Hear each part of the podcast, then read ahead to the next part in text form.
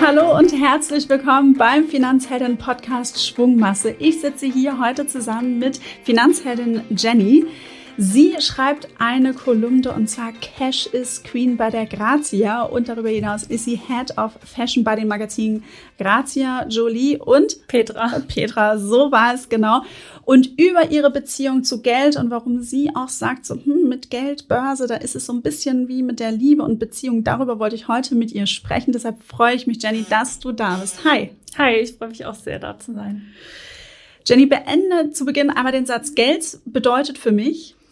Geld bedeutet für mich etwas, äh, das mir die Unabhäng Unabhängigkeit ermöglicht. Ja, Unabhängigkeit von, von wem? An was denkst du da als erstes? Also zum einen die Unabhängigkeit von anderen Menschen, weil ich äh, oft meine Finanzen aus der Hand gegeben habe in früheren Jahren und das jetzt halt alles selbst in die Hand nehme und das mir auch super wichtig ist und halt auch Unabhängigkeit im Alter, also dass ich einfach Entscheidungen treffen kann, die ja nicht äh, mich, dass ich daran nicht eingeschränkt werde einfach. Ja. Magst du verraten, wie alt du heute bist? Ich bin 30. Okay. Also auch noch äh, sozusagen zu Beginn oder mittendrin äh, deiner, deiner Karriere, Berufskarriere. Und äh, du hast ja in deiner Kolumne auch schon spannende Dinge geschrieben zu deinem Beziehungsstatus zur Börse. Wie würdest du den denn aktuell beschreiben? Ist es kompliziert, offen? Also ich würde sagen, es es ist immer noch ein bisschen kompliziert, aber es läuft auch ganz gut. Es läuft immer besser, weil, ähm, wie gesagt, ich habe halt gerade so Anfang meiner Zwanziger viel äh, von meinem Vater übernehmen lassen. Der hat mir immer sehr viel geholfen, mich sehr viel unterstützt. Deswegen habe ich mich auch einfach nicht so viel damit äh, auseinandergesetzt. Und ähm, gerade das letzte Jahr, auch in dem Prozess, wo die Idee für die Kolumne entstand, habe ich mich halt viel unabhängig, unabhängiger gemacht und jetzt auch gerade wenn man dann immer eigenständiger ist im Job, dass man äh, sich viel mehr damit beschäftigt. Und dann habe ich halt auch geschaut, wie viel habe ich, wie viel kann ich im Monat ausgeben, habe halt für mich Budgets erstellt oder beziehungsweise auch direkt am Monatsanfang immer einen Betrag schon äh, wegüberwiesen, damit ich den bloß nicht ausgebe. Und genau, also deswegen würde ich sagen, es ist immer noch ein bisschen kompliziert, aber es wird immer besser und es läuft ganz gut. Es ist auf einem guten Weg, ja. hört sich auf jeden Fall schon mal gut an. Und ähm, um noch mal ein bisschen besser dich ein wenig kennenzulernen, stelle ich dir mal ein paar ganz kurze Fragen, mit denen du einfach mal mit Ja oder Nein beantworten kannst, damit auch die Finanzheldinnen an den Kopfhörern mitbekommen, sozusagen, wer bist du, wo stehst du auf deiner Reise? Ähm, welche Themen hast du bereits erledigt, ist die Oberfrage Kassensturz. Ja, den habe ich gemacht. Sehr gut. Haushaltsbuch geführt für drei Monate. Ja, also am Anfang hatte ich eine App dafür, aber das war nur, um einen groben Überblick dann zu bekommen. Das mache ich jetzt aber nicht mehr regelmäßig. Okay. Budgettöpfe aufgestellt. Ich glaube, da hast du eben schon von erzählt. Ja, ich habe äh, grobe Töpfe aufgestellt und ich habe vor allem eins, äh, ein Budgettopf fürs Shopping aufgestellt, weil ich da tatsächlich dazu neige, etwas zu viel Geld auszugeben und deswegen musste da auf jeden Fall ein Budget her. Hast du ein Gefühl für deinen Risikotypen entwickelt oder für dich den Risikotypen festgelegt? Also ich bin auf jeden Fall eine Person, die nicht das ganz große Risiko mag. Ich brauche da schon so ein bisschen Sicherheiten und das habe ich, die Erfahrung habe ich auch schon an der Börse gemacht. Und was sind deine Ziele für die Geldanlage? Ähm, ja, wie gesagt, also mir ist es vor allem wichtig, unabhängig zu sein und unabhängige Entscheidungen treffen zu können und vor allem fürs Alter vorzusorgen. Und ähm, ich habe auch gemerkt, dass gerade ähm, der Weg, den ich hingelegt habe mit meinen Finanzen, dass mir das wirklich Selbstvertrauen gegeben hat, dass ich da immer eigenständiger wurde und dass jeder Schritt dann halt auch bedeutet hat, dass ich da selbstbewusster werde und ja, mir ist es einfach wichtig, immer meine unabhängigen Entscheidungen treffen zu können. Und deswegen weiß ich einfach die Wichtigkeit, dass ich da mich einarbeite und halt mehr draus mache. Das heißt, du machst die Dinge auch selber und lässt dich da auch nicht äh, beraten. Also ich spreche schon mit Freunden mal drüber und ich habe halt ja Podcasts gehört oder auch ähm, YouTube-Videos angeschaut und so. Und klar, ich spreche auch mal mit jemandem, auch der Freund von meiner Schwester zum Beispiel, der ist da sehr affin, mit dem spreche ich dann mal und hole mir einen Rat ein. Aber ich versuche das mir schon alles selbst anzueignen, weil gerade das ist das gewesen, was mich halt gestört hat, dass ich das vorher nicht so gemacht habe. Ja. Ich steige jetzt noch mal ganz kurz ein bisschen tiefer in die Punkte ein, die ich dich abgefragt habe. Beim Haushaltsbuch hast du nämlich gesagt, so, ja, ich habe es mit einer App angefangen. Woran hat es gelegen, dass du nicht dran geblieben bist? Also ich glaube, dass es einfach auch ein bisschen Vergesslichkeit dann war, dass ich halt irgendwie einen Kaffee gekauft habe, das vergessen habe einzutragen und dann irgendwie gemerkt habe, ja, so viel Sinn macht das dann vielleicht doch nicht und dass ich dann eher in meinem Konto äh, dann geschaut habe, ähm, was ich dann wirklich ausgegeben habe. Aber ich muss sagen, es war für den Start wirklich gut, weil mich hat zum Beispiel meine Ausgabe mit Lebensmitteln extrem überrascht. Ich habe so, also ich gebe so viel Geld auch für Lebensmittel aus und das war mir vorher gar nicht so bewusst. Deswegen war es gut, das mal kurze Zeit zu machen, um so ein Gefühl dafür zu bekommen. Aber ich glaube, dafür ist es auch wichtig. Ne? Also wenn man einfach um ein Gefühl zu haben, wo, wo man sparen könnte oder wo man nochmal drüber nachdenken sollte, ob das wirklich ob man da wirklich so viele Ausgaben braucht und haben sollte. Ja. Jetzt hast du schon bei den Budgettöpfen gesagt, so ja, das muss der Budgettopf her für das Thema Shoppen. Äh, I feel you, kann ich sagen. bei mir ist es auch sozusagen äh, die Achillesferse gewesen. Ähm, jetzt ist dein Job Head of Fashion bei drei Frauenmagazinen. Irgendwie schon klar, man bekommt viel, viel mehr Inspirationen noch. Ähm, ich sage auch manchmal immer so, okay, nicht zu viel irgendwie online konsumieren, dann damit man gar nicht in Versuchung ja. kommt. Das ist dein Job. Kommt es daher, dass du manchmal dann auch ein bisschen stärker in Versuchung äh, geraten bist? Oder was würdest du sagen, ist dann doch, ist es der Reiz oder ist es eine starke Affinität? Und wie handelst du das jetzt? Also wie kommst du da auch mit deinem Budgettopf klar? Ja, also ich muss sagen, es liegt, glaube ich, schon auch viel am Job, weil man klar, man schaut sich die ganzen Trends an, man schreibt den ganzen Tag drüber, man setzt sich damit auseinander, man spricht auf der Arbeit viel drüber. Es ist einfach dann so, dass man auch den Wunsch hat, das ein oder andere Teil haben zu wollen. Ähm, aber ja, also wie gesagt, ich versuche halt wirklich mein Budget dann im Monat einzuhalten. Es klappt mal mehr und mal weniger gut, aber im Grunde weiß ich einfach, dass das ist einfach nicht drin und ich habe dann immer mein Ziel vor Augen und wie gesagt, gerade dieses, dass ich halt ähm, am Monatsanfang mir Geld schon zurücklege und auch Geld weglege, ähm, das hilft mir halt ungemein dafür, dass ich dann da nicht ähm, komplett ja, aus dem Muster falle, sag ich mal. Sehr gut. Und jetzt nochmal, wenn ich dich hier so sitzen habe, vielleicht irgendwie gibt's Tipps für, von dir für unsere Hörerinnen und Hörer, wie du sagst, okay, so kann man sich auch budgetfreundlich eine gute Garderobe zusammenstellen. Das sind Dinge, die man haben sollte. Das ist mhm. so ein Tipp von dir, wo du sagst, okay, das holen wir auch immer wieder raus, weil es einfach immer geht und, und wichtig ist. Ja, also ich muss sagen, ähm, eigentlich äh, ich, also ich habe einfach auch einen Hang zu Designerhandtaschen und da zum Beispiel shoppe ich halt vor allem Secondhand und gucke auf so einschlägigen Portalen und markiere mir da immer was, äh, schaue mir dann an, wie sich der Preis entwickelt und wenn es dann wirklich ein Schnäppchen ist, dann schlage ich zu. Und so mache ich das zum Beispiel auch bei anderen Shops, dass ich halt mir meist eine Wunschliste anlege, die Sachen äh, anklicke und darauf lege und dann, sobald ich irgendwie eine Nachricht bekomme, dass es reduziert ist, dann schlage ich auch zu. Okay, also Schnäppchenjägerin. Schon. Und äh, zum Thema Handtaschen, da hatten wir gerade vor kurzem eine separate Podcast-Folge mit Leo Eberlin. Die verlinken wir hier mal in den Show Notes. Dass wenn du das jetzt hörst, dann kannst du nämlich da auch nochmal äh, dich reinklicken. Jetzt lass uns mal wieder ein bisschen näher zurückkommen zum Thema Finanzen. Wann ging es denn genau los? Und vielleicht auch, was war der Moment, weil du das vorhin gesagt, Anfang der 20er, dass du dir so richtig Gedanken über dein Geld gemacht hast. Was war ja. so da der Moment? Also ich glaube, es ging wirklich erst so nach dem Studium los, wenn man dann halt anfing, auf eigenen Beinen zu stehen. Und halt, ich habe danach auch noch ein Volontariat gemacht, war in der Akademie für Publizistik.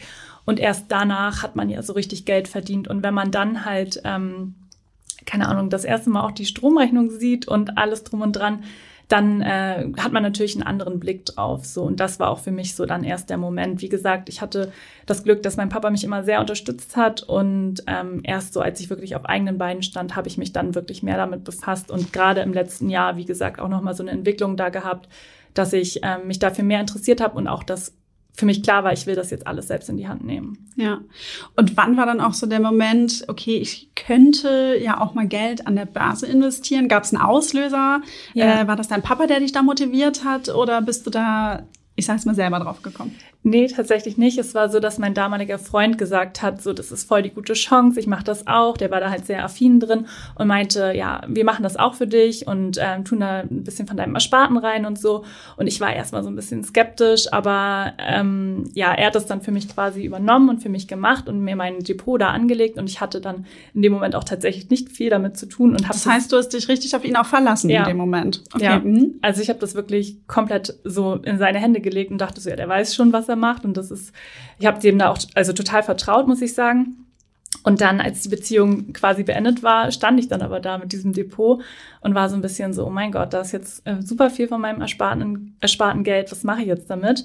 Und ähm, ja, und dann habe ich halt erstmal überlegt und habe dann auch erstmal die Sparraten gestoppt, habe äh, gesagt, okay, ich muss mir jetzt was gründlich überlegen. Im ersten Moment habe ich dann auch einen Freund, äh, einen Freund geschrieben und meinte so, kannst du mir irgendwie helfen, mir sagen, wo ich investieren soll oder was ich machen soll. Und der war dann auch so, nee, Jenny, das geht nicht. Wenn ich dir sage, du sollst dein Geld da und da reinstecken und das ist weg, dann kann ich nicht mehr schlafen. Das, du musst es selber machen alles. Und das war für mich dann der Moment, wo ich gesagt habe, okay, ich muss mich jetzt informieren, weil ich muss was mit diesem Geld machen und ich muss was mit meinem monatlichen Sparplan machen. Ja, und das war auch so der Moment, wo es dann losging, wo ich mich informiert habe und da richtig reingestürzt habe. So. Das heißt, du hast erstmal auf Pause gedrückt. Hast du dann wirklich nur die Sparpläne pausiert oder hast du das Geld richtig rausgenommen? Also für den ersten Moment habe ich wirklich, also da habe ich dann erstmal pausiert nur und ähm, halt erstmal abgewartet und gedacht, ich muss jetzt erstmal alles unter Kontrolle kriegen und mich informieren und dann werde ich weitersehen. Ja. Und wo hast du dich dann informiert? Ähm, ich habe dann mir erst, also ich habe dann wirklich Vollgas gegeben. Ich habe mir dann einen Finanzratgeber erstmal gekauft, habe im Internet äh, super viel recherchiert, habe mir jeden Morgen einen Podcast angehört, der so acht Minuten dies, die Börse thematisiert hat. Dann hat mir mein Kumpel noch den Tipp gegeben, YouTube-Videos zu schauen, wo alles easy erklärt wird. Ähm, ja, und das hat mich dann auch so dazu gebracht, dass ich mir halt dann, dass ich von meinem alten Depot oder Online-Broker, wie man das nennt, weg bin ähm, und mir einen gesucht habe, der für mich viel einfacher wirkte und viel verständlicher wirkte. Da habe ich dann schon mal hingewechselt und dann habe ich halt Stück für Stück so ein bisschen äh, mir eine Strategie überlegt. Dann hatte ich, habe ich gesehen, so die simpelste ist erstmal so 70-30, dass ich mit dem, mit äh, meinen, mit meinen Sparplänen so die ganze ähm, Welt abbilden wollte. Das klang für mich halt auf jeden Fall alles sinnvoll. Und dann bin ich halt so in die Richtung gegangen und habe gedacht, das ist erstmal ein guter Start für mich, mit dem ich mich auch wohlfühle. Das Beispiel, was du gerade erzählst, dass du auch erstmal den Broker gewechselt hast, also dein Depot umgezogen hast, da geht mir quasi gerade das Herz auf, weil du nämlich auch sagst, okay, ich habe gemerkt, für mich ist da äh, die Handhabung viel leichter und die, ich würde mal sagen, die häufigste Frage, die wir über Instagram bekommen, ist, ja, bei welchem Broker eröffne ich denn jetzt ein Depot? Und ich verweise immer, immer, immer, immer auf den Artikel, so findest du das richtige Depot. Mhm. Und eine Podcast-Folge, die Podcast-Folge 123, wie verdienen eigentlich Banken, Broker und Neo-Broker ihr Geld? Verlinken wir auch nochmal in den Show Notes. Genau aus dem Grund, weil das, was für mich richtig ist, heißt, ich kenne ja gar nicht die Followerin oder den Follower, der mich das fragt. Und ich mhm. weiß gar nicht, ähm, möchte die Person das nur am Handy machen, auch auf Desktop, äh, nur unterwegs, wie viel möchte die Person handeln, was sind so die Produkte, ähm, äh, auch Volumina, Kosten, ich kann es ja gar nicht einschätzen, bevor ich das alles abgeklärt habe äh, in, so einem, in so einem Chat und das ist ja das, wir wollen ja enablen, dass die Leute sich selber informieren. Und dann denke ich so, ja, genau das ist nämlich der Grund, weil es eben nicht das, was der beste Kumpel, der Ex-Freund in dem Fall oder die beste Freundin empfiehlt, ist nicht automatisch das, was dann zu einem auch selber passt. Und äh, ich feiere deinen Kumpel, den du gefragt hast, der gesagt hat, Jenny, du musst dich erstmal selber informieren, weil das einfach so, ähm, so, so wichtig ist. Aber jetzt mal so Hand aufs Herz. Wie leicht ist es dir dann auch gefallen, diese Routine zu entwickeln? Du hast ja dann, bist ja auch wirklich tief eingetaucht. Ja. War das ähm, schwer oder war es dann doch okay, weil der Ehrgeiz irgendwie da war? Ja, also ich muss sagen, es war am Anfang schon eine Überwindung, weil ich mich, ich habe mich am Anfang total planlos gefühlt. Das ist halt also nicht wie Fashion ein Thema, wo ich mich auskenne und wo ich auch riesen Lust drauf habe, sondern halt etwas, mit dem ich normalerweise nicht sonderlich viele Berührungspunkte habe und deswegen war das schon eine Überwindung. Aber ich habe dann halt auch gemerkt, dass ich mit jeder Entscheidung, die ich getroffen habe und jeder Information, die ich erhalten habe, viel selbstbewusster geworden bin und das hat mir dann auch so einen Antrieb gegeben. Das war so eine Motivation, dass ich da weiter dranbleibe, ja. Und wann hast du dann das erste Mal wieder neu investiert? Was war das? Hast du dann wieder Sparpläne aktiviert, die du dann irgendwie umgezogen hast? Bist du bei ähnlichen Produkten geblieben? Hast du es irgendwie ganz anders gemacht? Ja, also ich habe so ein bisschen geschaut, äh, was, was da gut lief und habe mich darauf so ein bisschen verlassen. Aber im Grunde habe ich halt ähm, dann zwei verschiedene ETFs genommen, wie gesagt, um dann halt so die ganze Welt abzubilden. Und ich weiß gar nicht mehr ganz genau, wann das war. Also es war im letzten Jahr, es war dann aber auch irgendwie so eine Entwicklung. So den genauen Zeitpunkt weiß ich gar nicht mehr. Okay, das heißt, du hast dann irgendwie wieder wieder reingestartet und über diesen sozusagen ja auch wieder wieder Start hast du in deiner Kolumne Cash is Queen ja berichtet. Wie war nochmal genau der Titel? Genau, der Titel ist mit den ETFs oder mit dem Investieren an der Börse. Es ist ein bisschen wie mit der Liebe. Ich fand es einen sehr guten Titel und äh, ich durfte gemeinsam mit Jessica Schwarzer ein paar Expertinnen äh, Zitate liefern und dort ist uns ein paar Sachen gefragt. Das ist eine, ist eine schöne Kolumne geworden, die auch online erschienen ist. Werden wir auch nochmal verlinken. Mm, aber inwiefern ist es denn mit der Liebe und der Börse? Warum gibt es da Parallelen?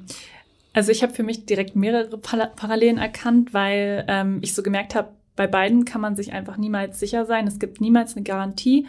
Und äh, es kann auch durchaus mal eine Achterbahn der Gefühle werden an der Börse und in der Liebe.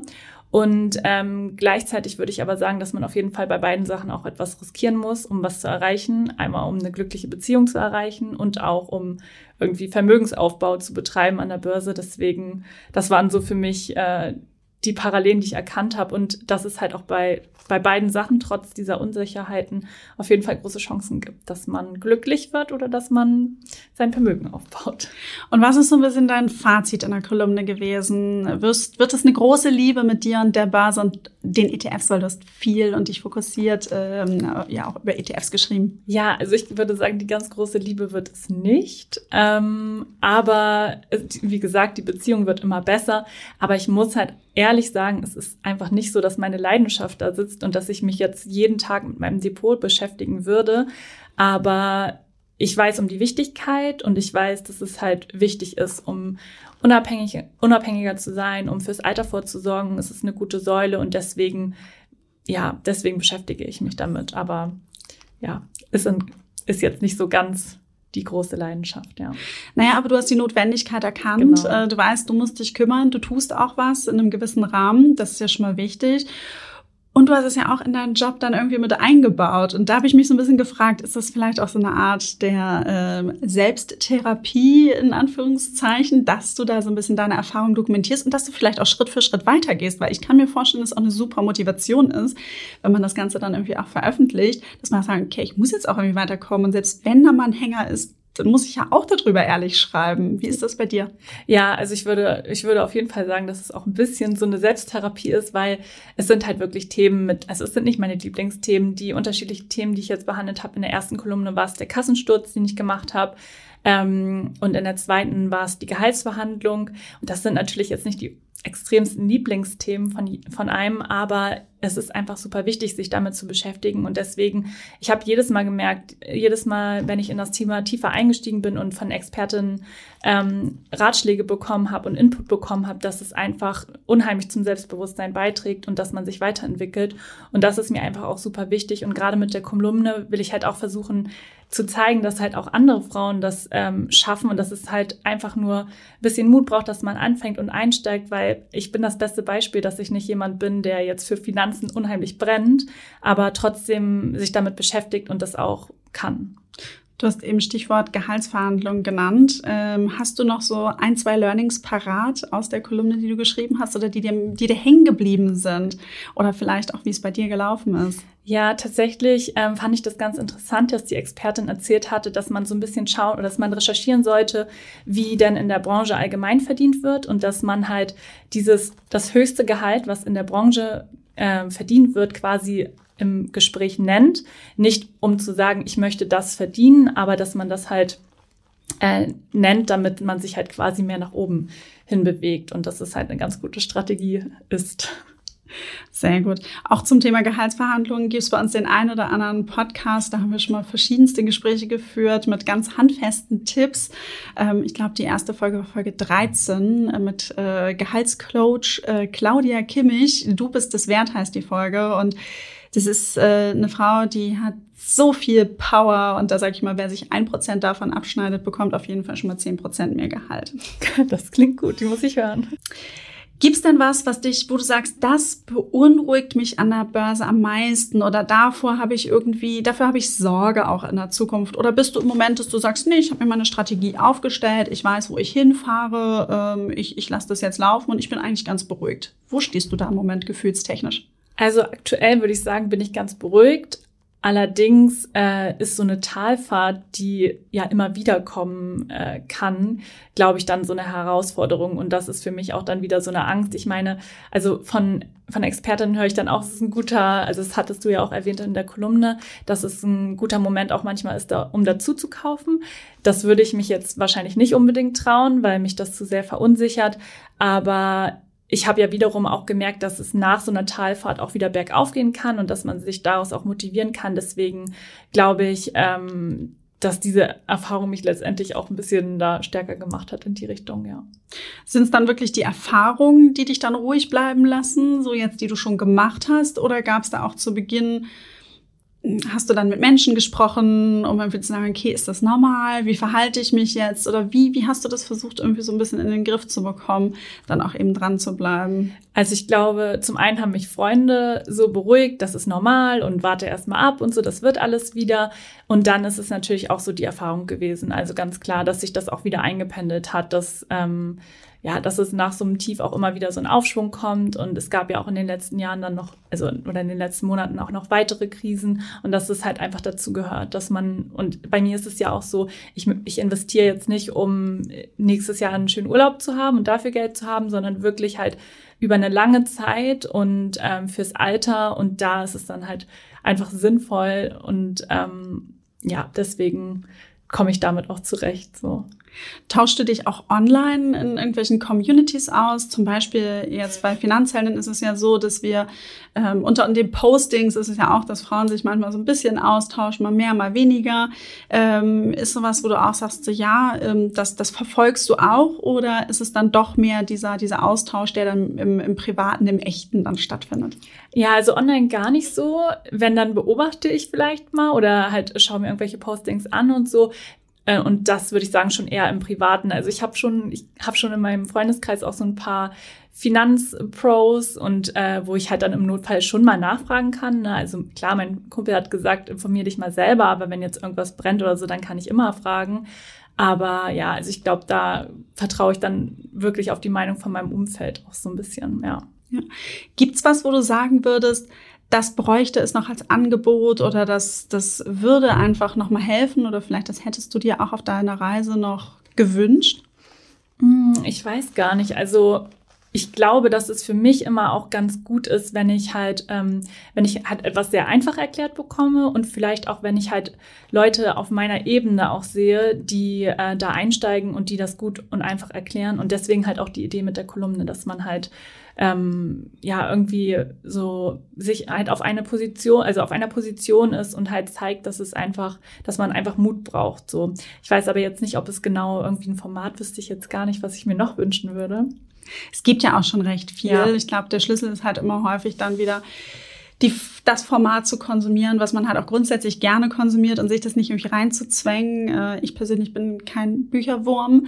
Mhm. Äh, deshalb haben wir auch ein Buch, was wirklich Schritt für Schritt die Leute mitnimmt, wo man selber dann auch direkt ins Tun kommen kann, weil ich gedacht habe, so, das hätte mir geholfen. Ja. So hätte ich es mir gewünscht und äh, deshalb haben wir es so konzipiert. Ähm, andere äh, lesen die Finanzschinken total gerne und ja. sind voll happy und kleben sich da ihre Post-its rein. Das ist ja dann auch eine, eine Typsache.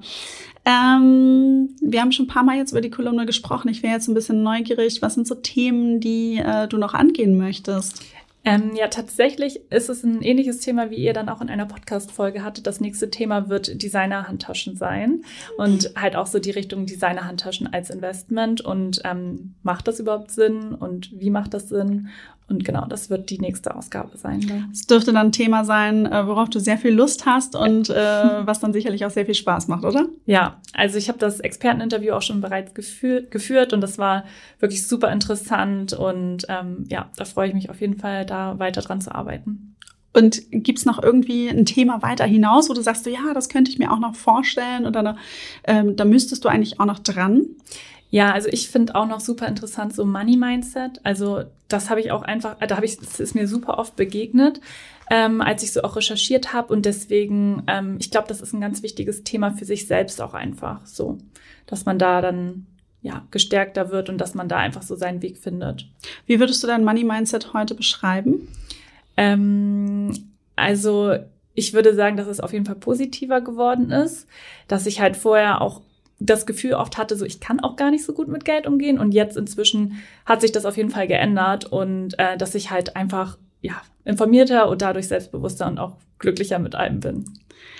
Magst du verraten, wofür du das letzte Mal Geld ausgegeben hast, wo du gedacht hast, so, boah, das hätte ich mir aber auch eigentlich sparen können?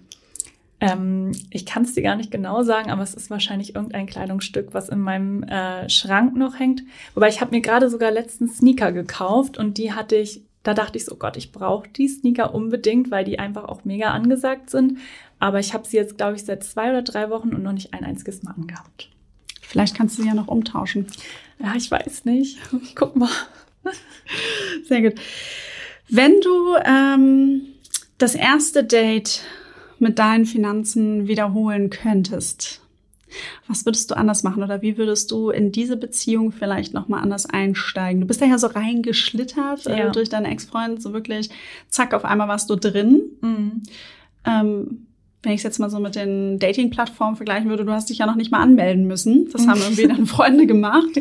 Wie, wie würdest du das dann machen? Ähm, also wenn ich jetzt neu starten würde, dann würde ich halt von Anfang an informierter und eigenständiger starten wollen, weil ich glaube, es ist halt einfach unheimlich wichtig und es ist auch egal, wie alt man ist ob man 20, 30, 40 ist, dass man halt das für sich erkennt und das auch selbst macht und nicht an jemanden anderen einfach abgibt, weil das einfach so ein wichtiger Punkt ist und man eine große Kontrolle aus der Hand gibt. Und wie gesagt, ich habe einfach festgestellt, ich bin durch diese ganzen Entscheidungen, die ich getroffen habe und die ganzen Informationen, die ich erhalten habe, selbstbewusster geworden. Und es überträgt sich eigentlich auch auf die verschiedensten Lebenslagen, dass, äh, dass ich da mehr Ahnung habe und dass ich dadurch einfach, ja, wie gesagt, glücklicher auch bin mit dem allen. Wenn du jetzt aber so einen Strich drunter ziehen würdest, äh, bist du deinem Ex-Freund eher dankbar, dass du dann so reingeschlittert bist und quasi reingeworfen? Oder denkst du dir manchmal so, Mensch, äh, war schon irgendwie blöd? Nee, auf jeden Fall. Also muss ich im Nachhinein wirklich sagen, dass ich dankbar dafür bin, dass ich dann halt da stand und dieses Depot hatte und mich zum einen so da reinhängen musste, aber auch ohne ihn wäre ich ja, also wäre ich nicht auf die Idee kommen, gekommen, ETFs zu kaufen. Deswegen ist das schon ganz gut, wie alles gelaufen ist, ja. Trotz dessen, dass dein Papa mit dir auch viel immer gemacht hat? Ja, der war tatsächlich nicht so, äh, dass der, also der hätte mir nicht zur Börse geraten eigentlich. Der hat immer gesagt, das ist ein bisschen unsicher alles und so. Der hat selbst auch ETFs und so, aber ähm, ja, der war nicht so die treibende Kraft da. Der hat eher gesagt, so ja, weiß ich nicht, du bist da, kennst dich ja nicht so aus und so lass das lieber. Aber ja, mein Ex-Freund war, wie gesagt, halt so, mach das einfach wir machen das einfach, wir legen jetzt los und äh, deswegen ist das schon alles ganz gut, wie es gelaufen ist, ja. Also dein Papa stark dann auf Sicherheit gepolt, ja. damit die Tochter safe ist und gut aufgestellt und äh, wie sieht er das jetzt, wenn ihr euch so über Börse unterhaltet? Wie sieht er so deine Reise? Also ich glaube, ihn ist das auch äh, ganz verrückt und dass ich halt so in die Richtung mich entwickelt habe. Und der ist da auch immer mega happy und sagt auch so, ja, wenn ich mich mit dir jetzt darüber unterhalte, ist das ganz anders so als noch vor einem Jahr oder so. Deswegen, also das ist schon hat sich schon alles gut entwickelt, ja, würde ich sagen. Da sieht man mal wieder, wie viel das mit dem Selbstbewusstsein dann auch machen kann und auch zur Entwicklung mit beiträgt. Und Jenny, ich danke dir ganz herzlich, dass du deine bisherige Reise mit uns hier im Podcast geteilt hast. Ich wünsche dir weiterhin noch alles Gute für alles, was du dir vornimmst. Ich werde auf jeden Fall die Kolumne weiter verfolgen und ähm, damit bleibt mir nur zu sagen Tschüss und bis bald. Vielen Dank auch. Tschüss.